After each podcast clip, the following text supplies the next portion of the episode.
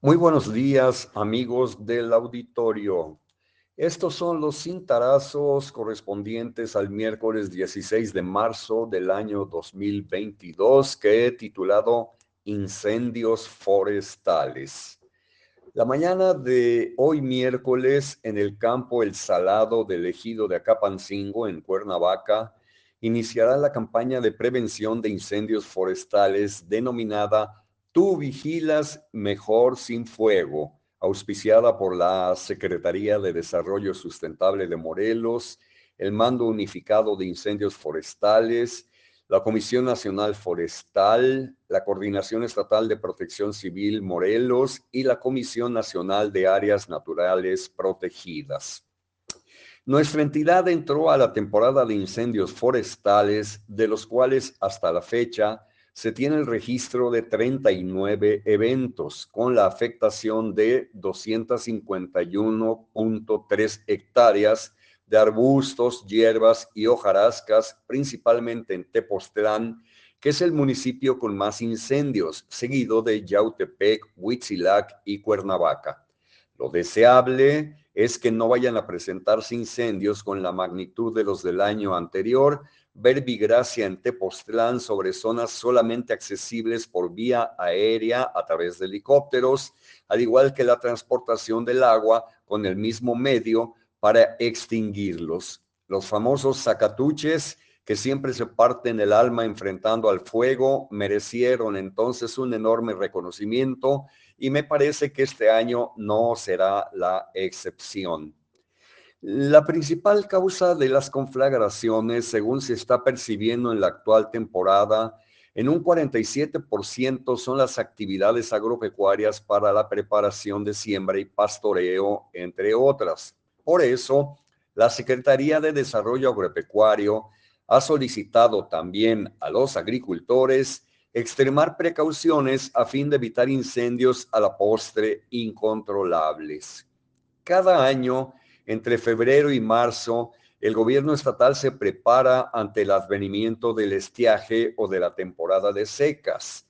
Al final del día, sin las debidas medidas preventivas, la sequía ocasiona graves daños a nuestros recursos naturales, como suele suceder con los incendios forestales.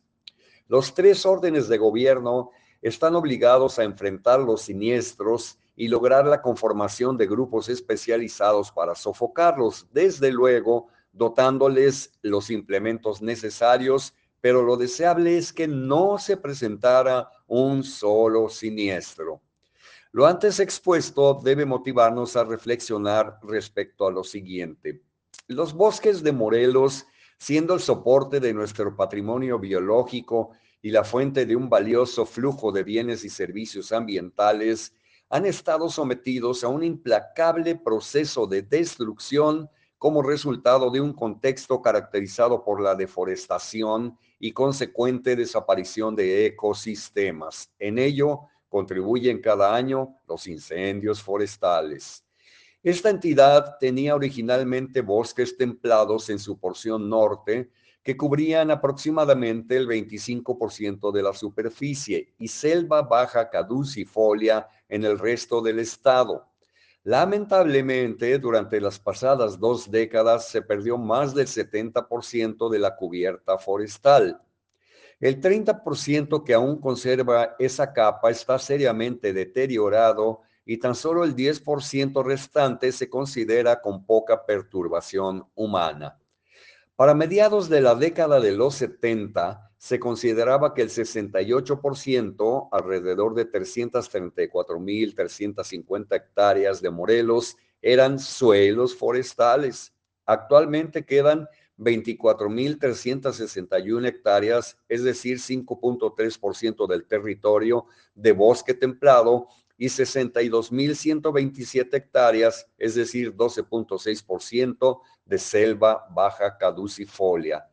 La deforestación y consecuente desaparición de ecosistemas de bosques y selvas se ha dado fundamentalmente a partir de la década de los años 30, cuando se pusieron en marcha las políticas agrarias más significativas de la posrevolución y se aceleró el crecimiento demográfico. Hoy en día, la deforestación persiste a ritmos muy elevados que ubican a nuestro estado entre los primeros a nivel nacional en lo que se refiere a este dudoso honor.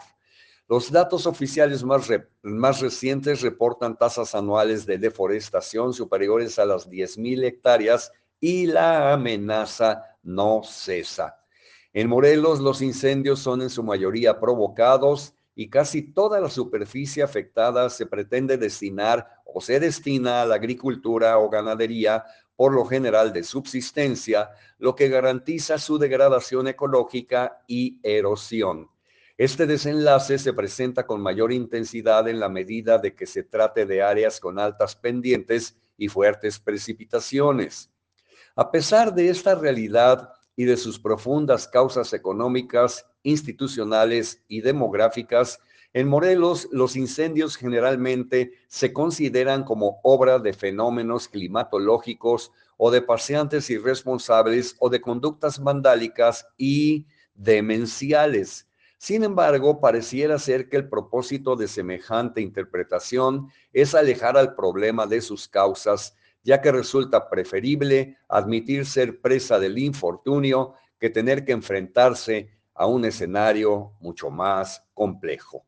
Señoras y señores, les deseo que sigan pasando un magnífico miércoles y eh, los invito a escucharnos el día de mañana.